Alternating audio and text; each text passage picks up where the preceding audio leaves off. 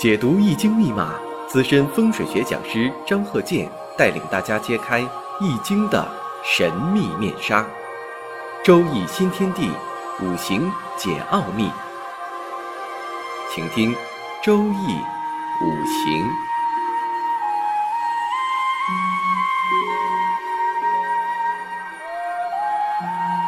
上山微电台荣誉出品。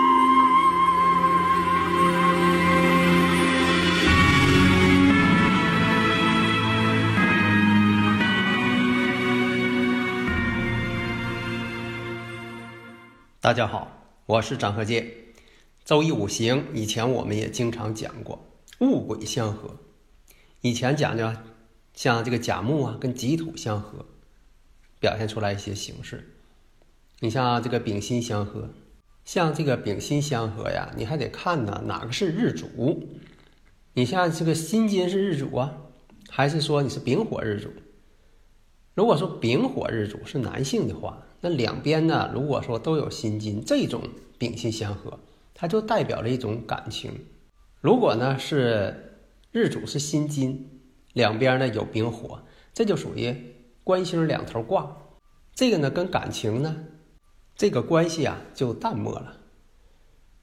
另一种情况，比如说这是个女士，她要是日主是辛金，两边呢。有两个丙火，哎，这个它也代表感情。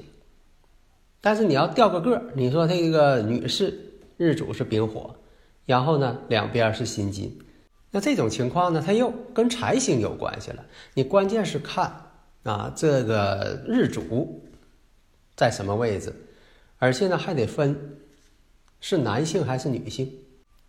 那戊癸相合，戊癸相合呢，它也分你是日主是戊土。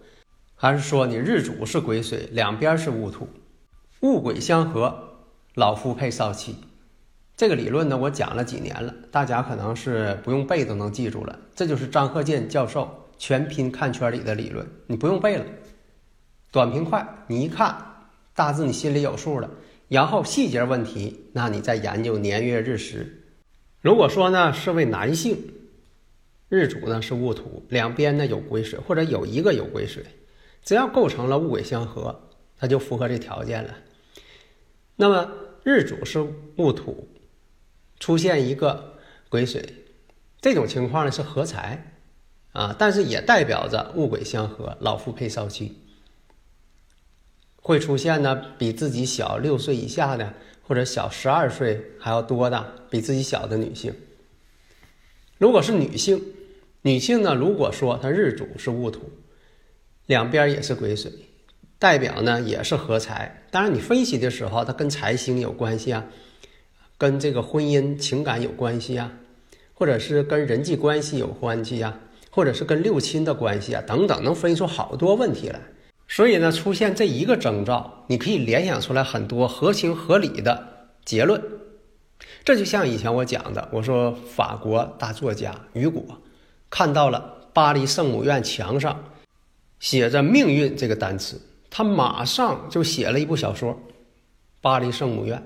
那有的朋友说了，呃，怎么看着一个单词就能写一部小说？那当然了，写的合情合理，这就是大作家跟平常人的区别。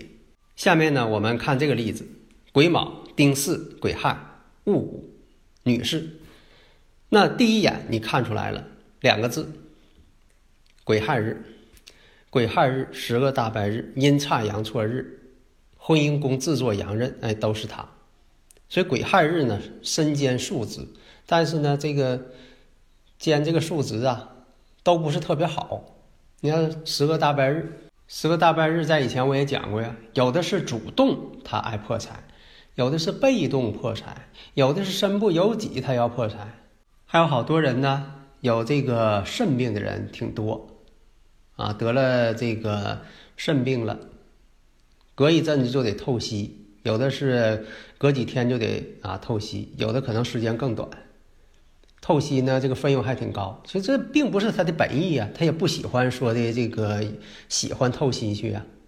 但是呢，出现这个癸亥日啊，有一部分人，咱不说都是啊，就是有一部分人，这个水呢本身就是属于跟肾系统有关系，肾脏属水嘛。如果说被克了，那他就容易出现这种健康上的症状，啊，不得不花钱。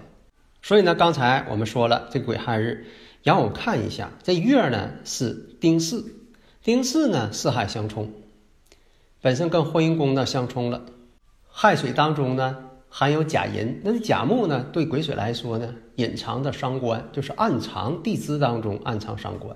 所以经常有的朋友问说：“张教授啊，那这个地支当中的呃这个一些天干呃怎么看呢？”那就这么看嘛，因为它是隐藏的，透出天干的啊为重点，它是一个表象，重点论述；隐藏的它是隐藏的，大家看不见的行为，那也要论述。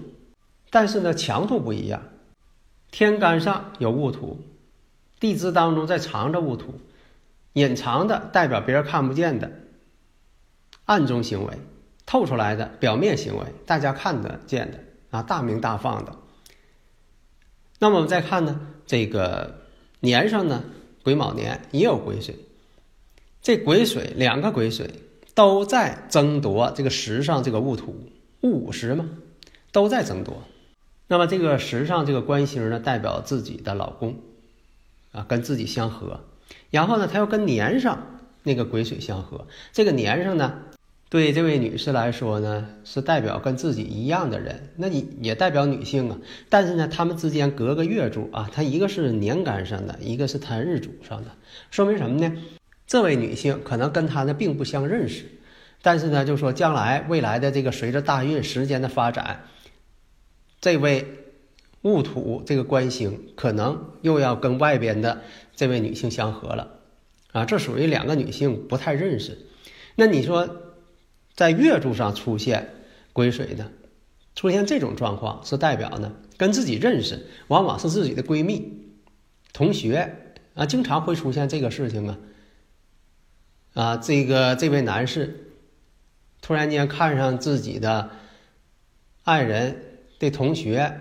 啊，闺蜜同事那又好了啊！其实这两个女人还认识，以前还比较好，有的是特别好，这不就把里边的这些关系你都看清楚了，不用对方跟你说，不用对方给你讲故事，啊，你这一看，你基本上这个脉络都清楚了，抽丝剥茧，这方面全能给你讲清楚。还用问当事人呢？啊，这位女士跟你认识不啊？是你同学不啊？啊，老问这个太没水平了吧？所以说你一看就明白了。而且呢，这婚姻宫四害又相冲了，这个条件也给你了。那你在断的时候，这个大运呢，啊在哪一年呢？啊，就是先看大运，然后再把这年挑出来。啊，就在这一年就有这个事情。而且呢，这位女士呢，结婚还晚，为什么官星在石柱上？况且呢，刚才我已经点出来了，重点问题我们讲的是戊癸相合，老夫配少妻。你在论断这位女士比她这个老公大五岁，这个有的时候大几岁呢？有的时候不好判断。但是呢，一般来说这个情况是女方就是大年龄大，这个你判断了啊，这也算是及格了。所以判断的时候，我还是那句话，用不着你去问对方。啊，尤其呢，你像在这个呃没见面的情况下，你也不知道这个当事人是谁，不像说的这个传统的那种啊，这个人他坐在你面前了，啊，有的时候你看不见，但是你看不见当事人，你说的准，那才叫真功夫呢。